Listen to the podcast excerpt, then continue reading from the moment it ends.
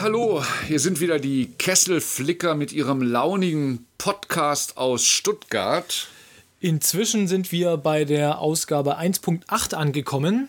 Und die Kesselflicker, das sind wie auch zuletzt der Peate. Und mein Name ist Baranek. Und natürlich fehlt wie immer nicht die belanglose Steffi. Die Acht, die lacht was? Ha ha ha ha. Ihr seid mir Schlingel, macht nur so weiter. Steffi, wir, wir machen weiter, keine Bange. Na, dann ist ja gut. Und was habt ihr heute so auf dem Kasten? Was wir heute so auf dem Kasten haben, ähm, das Internet hat natürlich wieder viele Neuigkeiten gebracht in der letzten Zeit. Heute ging groß das Thema der Twitter-Zensur durch die Runde. Und Dirk, du hast dich da ein bisschen eingelesen und äh, ich glaube, wir sollten da mal ein wenig Licht ins Dunkle bringen, richtig? Ja, wenn das Wort Zensur ertönt im Web, dann gehen bei mir ja schon alle Alarmglocken an und weil immer wenig Leute wissen, was eigentlich Zensur ist, wie Zensur funktioniert, wie es historisch begründet ist. Es begann bei Twitter auf jeden Fall mit einem Blogpost auf dem Twitter-Blog, äh, der mit dem Titel hat Tweets Still Must Flow, in dem Twitter ankündigt, dass sie in Zukunft reaktiv, also nicht aktiv mit Filter, was heute auch eine große Diskussion war, dass sie also reaktiv Tweets ausblenden und zwar nicht wie bisher global, sondern nur in dem betreffenden Land. Also sprich, wenn jetzt jemand in irgendeinem Land was schreibt, was für dieses Land rechtlich gesehen illegal ist, sprich verboten ist, diesen Inhalt zu schreiben oder zu veröffentlichen, dann wird dieser Inhalt wirklich ausschließlich in diesem Land gesperrt und wird auch so gekennzeichnet, ist aber trotz alledem in allen anderen Ländern, in denen dieser Inhalt erlaubt ist, entsprechend einsehbar. Genau, das ist, hat Twitter bekannt gegeben. Jetzt ist natürlich die Frage, wie wird das eigentlich gemanagt? Das heißt, äh, wie genau findet Twitter raus, dass dieser betreffende Tweet jetzt rechtswidrig ist? Da hängt ein ganzer Rattenschwanz von äh, rechtlichen äh, Implikationen dran. Interessant sind natürlich die ganzen Weiterungen, die das hat, äh, vor Dingen vor dem Hintergrund, dass Twitter ja in einigen Ländern bisher nicht vertreten ist. Das wird auch jetzt in der Presse so inzwischen so aufgenommen. Also die Frage zum Beispiel, warum ist Twitter nicht in China? Äh, das gibt es ja dort einfach nicht. Du erreichst es nicht. Der Account, äh, der, das ist also gesperrt, der Zugang dazu. Und es ist natürlich die Frage, wird die quasi die chinesischen Zensurbehörden sagen dann, okay, jetzt ist Twitter eigentlich in Ordnung, jetzt können wir das halt, äh, jetzt die Tweets, die uns nicht gefallen, was weiß ich, Aufruf zu Streik oder die, die Regierung ist Mist All das könnte natürlich von der Zensurbehörde, das stellt man sich so vor, die hockt dann da und sagt, meldet zu Twitter, äh, dieser Tweet ist jetzt doof und die blenden den halt aus. Und wir sehen ihn retweeten das, wird natürlich ein Riesenmeme werden, weil das dann auch für die anderen sichtbar ist, dass er in dem Land äh, ausgeblendet wurde. Also natürlich, also wird ja noch mal ein wahnsinniger Bohai entstehen. Interessant ist, wenn man jetzt ähm, sich bei Twitter, ich gucke es gerade noch mal rein, also die, den Hashtag Twitter Censored äh, heißt der Hashtag, der sich mit dem Thema beschäftigt. Dort sind interessanterweise 80 Prozent der, der, Tweets äh, mit arabischen Schriftzeichen, was ich jetzt nicht lesen kann, aber ich kann zumindest sehen, dass sie aus diesen Ländern kommen. Wenn man sich die Accounts so anguckt, sind das also Leute aus Bahrain äh, oder aus dem Jemen, die das also stark diskutieren. Und da stellt man sich natürlich die Frage, die scheinen doch ganz schön Angst zu haben, wie diese Länder jetzt damit vorgehen. Ja, schlussendlich muss man natürlich fairerweise sagen, ist das nur legitim auch in Deutschland, wenn wir hier irgendwas äh, Gewaltverherrlichendes schreiben oder irgendwas über die Nazi-Zeit schreiben, was da verherrlichend ist oder in welcher Form auch immer da Inhalte entstehen können, dann ist man ja einfach vom Gesetz her berechtigt oder eben nicht berechtigt, das zu veröffentlichen. Zumindest nicht in Deutschland. In der USA geht das vielleicht durch, aber in Deutschland geht es nicht durch. Und da ist natürlich völlig legitim, dass hier dann eben die lokalen Gesetzmäßigkeiten greifen und entsprechend in dieses System eingreifen, um diese Inhalte eben nicht äh, konsumierbar zu machen, zumindest in dieser Region. Was es schlussendlich bedeutet, ist natürlich, dass das ein Schritt ist, den Twitter jetzt auch ganz bewusst geht, um eben eine wesentlich größere und umfangreichere Verbreitung zu haben. Man muss natürlich da einfach sich vor Augen führen, dass Twitter auch nur ein Unternehmen ist, das sich früher oder später irgendwann wieder refinanzieren muss, um, um, und um diese Refinanzierung im Endeffekt auch zu ermöglichen, äh, so scheint es zumindest, ist es so, dass Twitter expandieren muss in andere große Länder. Und China ist nun mal ein sehr großes Land und dort hat man sich als Unternehmen so, so schlimm das ist oder so, so böse das klingt, äh, dem der entsprechenden Regierung zu unterwerfen bis zum gewissen Grad. Ähm, und wenn Twitter dort eben wirklich aktiv werden möchte und das Ganze auch offiziell, dann werden die Regierungen eben sagen, okay, du kannst es machen, aber nur unter folgende Bedingungen. Genau, ähm, das ist natürlich auch ein Kritikpunkt, weil Twitter sich natürlich selber ähm, immer stilisiert als, ich sag mal, Freiheitsbote, als Medium, in dem zum Beispiel die, äh, die Revolution in Nordafrika äh, ermöglicht worden, weil die Leute sich dort über Twitter verständigen konnten, absprechen konnten, Botschaften übermitteln konnten. Das ist ja auch, wird zwar auch die Facebook-Revolution genannt, aber Twitter ist ja Teil dieses ähm, Netzwerk, dieser Netzwerke. Und ähm, interessant ist natürlich, also eine weitere, weitere Frage, was natürlich immer wieder diskutiert wird, ist, wie weit geht Freiheit eigentlich? Was bedeutet eigentlich Freiheit? Und ähm, ich habe da ja immer eine ziemlich, sag mal, eine rigide Haltung insofern, dass ich sage, ich will keinen Hass, ich will keinen Rassismus, ähm, ich will keine, keine frauenverachtenden äh, Sachen haben und ähm, dass, dass einfach da auch Grenzen sozusagen der Freiheit sind. Und die sind bei uns natürlich relativ, sag mal, locker, in anderen Ländern sind sie ziemlich hart. Wer entscheidet jetzt eigentlich, was gerecht ist und äh, was nicht? Und äh, gibt es auch heute einen Top-Tweet von, von Picky, die hat geschrieben, äh, dass die Twitter-Sensor-Diskussion zeigt einmal mehr, wie sehr das aktuelle Modell Staat in der globalen Netzgesellschaft ausgedient hat. Durch ein äh, guter Punkt, äh, weil, weil natürlich wieder klar wird, dass durch diese ganze Vernetzung das Internet eben doch ein, ein, dass das ein globales Ding ist, dass es sehr schwierig ist, das noch irgendwie zu betrachten. Auf der anderen Seite muss man schon diesen Gesellschaften auch zugestehen. Das sieht man jetzt auch zum Beispiel in Ägypten mit den Wahlen, dass die Leute halt eben diese Islamisten wählen. Das müssen wir einfach jetzt mal akzeptieren auch. Wir können nicht immer nur unsere Werte, die historisch bedingt sind, die natürlich auch eingeflossen sind in zum Beispiel in die UN-Menschenrechtserklärung, All das ist natürlich auch die Grundlage, die müssen die auch einhalten. Also Folter und äh, dass einer einen Anwalt hat vor Gericht und so weiter, das steht ja alles da ziemlich äh, genau drin. Äh, und auch äh, Pressefreiheit ist dort auch ein Punkt. Das muss natürlich eingehalten werden. Aber ansonsten, Herrgott, wenn die eben keine Pornografie in, in ihren Medien haben wollen, dann, dann ist es einfach so. Dann müssen wir das auch mal akzeptieren. Das wird sich auch ändern. Ich meine, wir leben ja, wir haben ja auch in den 50er Jahren anders gedacht als heute. Kurzum, das Ganze ist auch im Fluss. Dieses Twitter ist toll. Ich liebe diesen Schund, der dort hochgespült wird. Die ganzen Deppen, die sich da ausbreiten.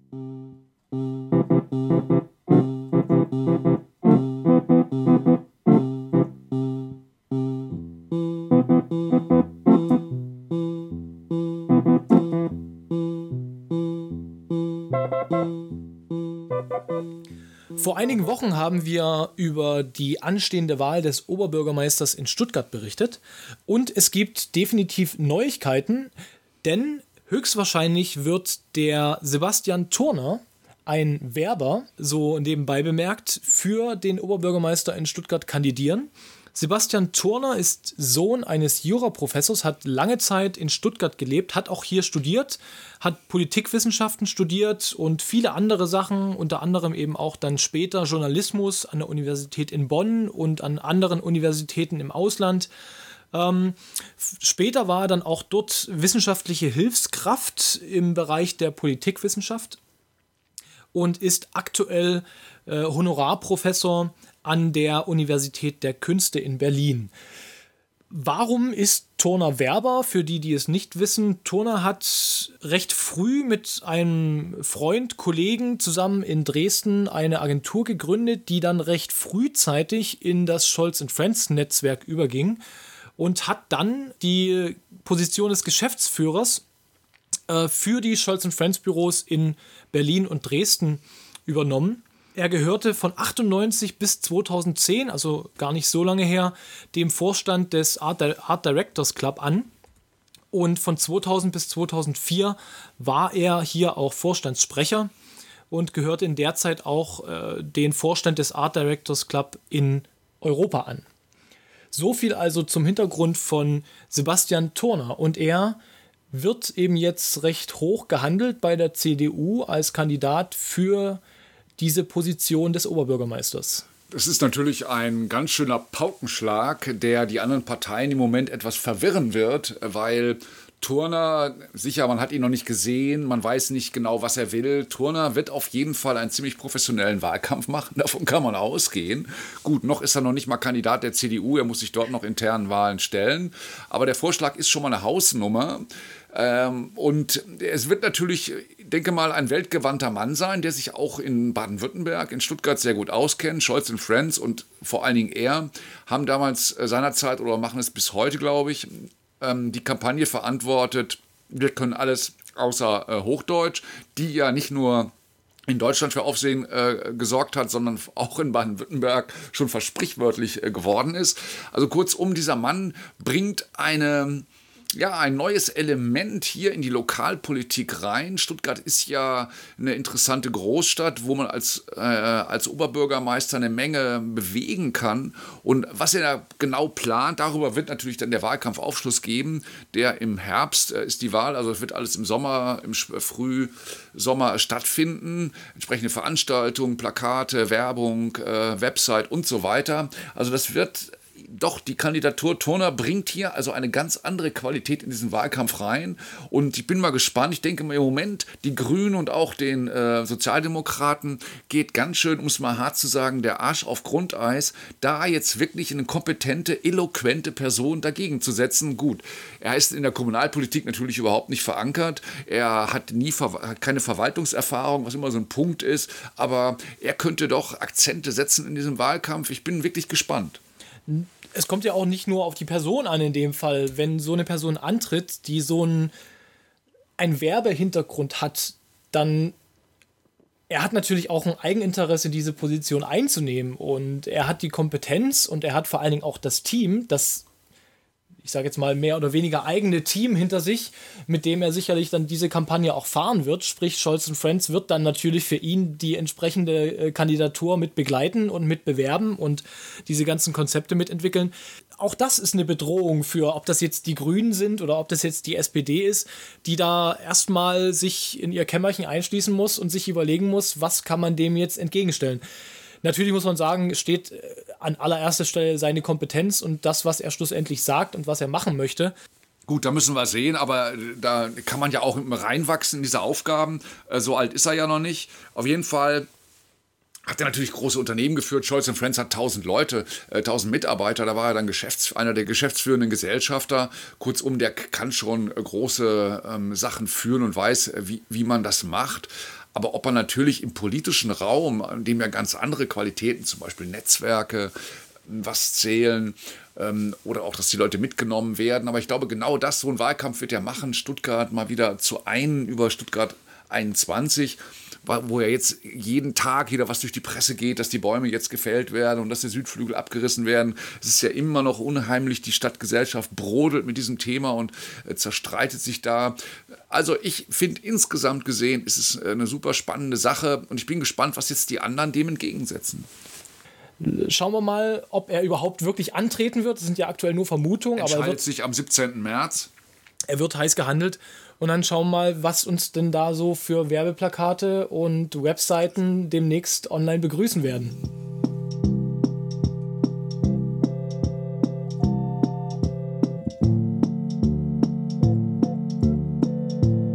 Es gibt auf YouTube ein ganz interessantes neues Meme. Ähm, Shit says irgendwer. Und das begann mit einem Video, etwas frauenfeindlichem Video. Shit Girls Say. Ähm, Im Grunde sieht man jemanden, der also nachmacht, wie Frauen angeblich reden, wie sie sich angeblich verhalten. Und es hat sehr viel hohe Welle, Welle geschlagen, dieses eine Video. Und daraufhin begann also der Meme, alle haben andere Themen gemacht, also Shit Black Girls Say oder Shit Project Managers Say. Also es geht, das Meme geht immer weiter. Ich finde es aber irgendwie ganz äh, interessant insofern, auch für Sprachwissenschaftler oder dass die Leute sich so mit Sprache äh, beschäftigen, finde ich hoch äh, was da an Sätzen kommt, die also sozusagen wird ja kritisiert, dass Nichtssagendes Zeug abgesondert werden, Floskeln werden abgesondert. Und natürlich interessant, welche äh, äh, Sätze Leute als floskelhaft empfinden. Also Empfehlung von uns, schaut es euch einfach mal an, falls ihr es noch nicht gesehen habt. Und auch wir wollen natürlich unseren Beitrag dazu leisten. Und unsere dritte Person im Bunde, die Steffi, sagt hin und wieder auch mal so einige Sachen hinter den Kulissen. Und wir möchten euch auch hier einen kleinen Einblick in Shit Steffi Says geben. Was will ich eigentlich hier? Läuft's schon? Bin ich auch auf einer separaten Tonspur? Ähm, mir geht das alles viel zu langsam. Bin ich auf einer separaten Tonspur? Geht das Mikro? Lasst mich doch auch mal reden. Mal wieder die Tonspur gelöscht. Ähm, was habt ihr gerade gesagt? Das schneiden wir jetzt raus. Läuft's schon? Ich armseliges Etwas. Was will ich eigentlich hier? Das war die Kesselflicker Folge 1. Bin ich auf einer separaten Tonspur?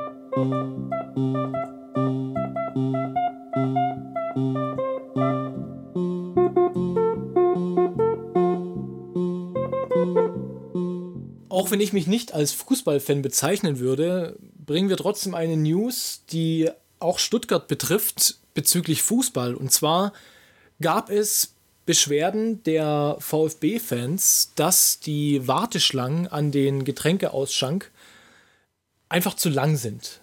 Und man hat dann das wohl so ein bisschen analysiert und hat herausgefunden, dass es hauptsächlich daran liegt, dass die Leute eben ihren Becher zurückgeben möchten, weil bis jetzt war es immer so, dass man im Stadion in Stuttgart 2 Euro Pfand pro Becher bezahlen musste. Das hat man jetzt abgeschafft, beziehungsweise wird man morgen zum ersten Mal abgeschafft haben. Es gibt ein, ein neues Modell sozusagen und man könnte dieses Modell unter dem Slogan Sparen oder Spenden laufen lassen was ist passiert? Und zwar hat das Stadion in Stuttgart den Becherpfand sozusagen wegrationalisiert, um eben kundenfreundlicher zu sein und die Leute schneller bedienen zu können. Das hat zur Folge, dass zumindest die Softgetränke jetzt in ökologisch freundlichen und abbaubaren Bechern präsentiert oder serviert werden. Ob das jetzt Pappbecher sind oder was das dann schlussendlich sein wird, weiß man noch nicht so ganz genau. Sprich, da braucht man einfach keinen Pfand mehr drauf zahlen, man schmeißt dann weg und gut ist. Interessanter wird es bei den alkoholischen Getränken, also bei Bier. Die werden nach wie vor in Pfandbechern ausgeschenkt. Allerdings senkt sich der Preis für den Pfand, den man zahlen muss, von 2 Euro auf unglaubliche 30 Cent. Jetzt kann man sich also vorstellen, ist natürlich diese Hürde, stelle ich mich jetzt noch fünf Minuten an, um 30 Cent oder vielleicht auch 90 Cent zurückzubekommen, weil ich drei Becher habe, stelle ich mich da jetzt an oder schmeiße ich die einfach weg? Weil das Stadion muss ja so, so sauber gemacht werden. Und was Stuttgart, der VfB oder das Stadion jetzt sagt, ist, dass jeder Becher, der sozusagen weggeworfen wird, bringt dem Verein sozusagen 30 Cent ein und diese 30 Cent, also der Reingewinn dessen, wird dann sofort an die Nachsorgeklinik Tannenheim. Also eine soziale Sache ist natürlich für jeden Stuttgarter, die bekanntlich als sehr geizig könnte man sagen, aber eigentlich sind sie sparsam, gucken auf jeden Eurocent. Ob sie jetzt die 30 Cent quasi weg geben oder ob sie sich noch anstellen. Es könnte also im, im, Stadion, könnte man sich tolle Szenen vorstellen, dass die Leute, die ihren Becher weggeworfen haben, sich lustig machen über die, die noch anstehen, äh, weil sie halt auf diese 30 Cent noch nicht mehr verzichten wollen, als alte Schwaben. Und das ist also ein, es wird noch ein Spektakel werden. Alle werden erstmal verwirrt sein, das muss ich noch einspielen. Auf jeden Fall doch, also ganz minimales mehr Pfand für mehr Mehrwegbecher ich finde das nett. Es wird an einen Verein gespendet und muss dann mal schauen, was dabei rumkommt. Es gibt dann äh, nach jedem Spiel ein sogenanntes Spendenbarometer auf vfb.de, wo man nachschauen kann, wie viel Becher weggeworfen wurden und wie viel Geld somit dadurch dann verdient wurde und somit auch direkt gespendet wird. Ich finde, das ist ein interessanter Ansatz. Äh, schauen wir mal, ob es funktioniert. Also es wird sicherlich funktionieren es ist einfach interessant, was dabei rumkommt. Und ich finde, das ist ein, ist ein nettes Modell. A wird natürlich dadurch gefördert, dass umweltfreundlichere Produkte verwendet werden, weniger Müll produziert wird, beziehungsweise Müll produziert wird, der zumindest recycelbar ist und wiederverwertbar ist und eben auch äh, umweltfreundlich ist. Und der Müll, der eben nicht verwertbar ist äh, oder nicht umweltfreundlich ist, nämlich die Mehrwegflaschen oder die Mehrwegbecher, wo das Bier reingefüllt wird, die werden deutlich reduziert. Und selbst dann, äh, wenn man sie wegschmeißt, kommt es eben den guten Zweck zugute. Und das finde ich nett, das finde ich schön, ist ein gutes Beispiel. Sollte man vielleicht mal darüber nachdenken, ob man das auch in anderen, vielleicht auf Konzertveranstaltungen, äh, auf Gro in Großraumdiskos oder ähnliches vielleicht auch umsetzt. Jetzt ein Appell an die Stuttgarter und an die Fußballfans. Schmeißt oder auch, eure Becher weg. Schmeißt eure Becher weg für den guten Zweck. Schauen wir also, wer spendet und wer spart. Äh, wir Wahrscheinlich werden sie es vor Ärger wegschmeißen, weil der Moment, VfB im Moment so scheiße spielt, muss ich sagen. Und jetzt kommt auch noch, glaube ich, Mönchengladbach und das wird ziemlich krass. Das wird, also das, das wird nicht einfach. Schweifen wir also nicht in eine endlose Fußballdiskussion aus und möchten uns hiermit also noch mit unserem letzten Beitrag des heutigen Podcasts bei euch verabschieden. Die Information, die nie Mensch interessiert. Focus Online meldet unter dem Titel Sachsen-Anhalt, Polizist fährt 22 Jahre ohne Führerschein Streife. Ein Polizist aus dem Harz ist 22 Jahre lang ohne gültigen Autoführerschein Streife gefahren. Die Sache sei erst aufgeflogen, als der Mann seine Berechtigung zum Fahren eines Streifenwagens erneuern wollte. Dabei sei festgestellt worden, dass der Polizist zwar eine Fahrerlaubnis besitzt, allerdings nur für Traktoren und Motorräder. Nach der Wende sei offenbar nicht aufgefallen, dass der Beamte gar keinen Autoführerschein hatte. Das war es aus der Bernsteinhöhle in Stuttgart. Ich sage euch hiermit auf Wiedersehen auch im Namen von Peate und Baranek. Tschüss, ihr Guten.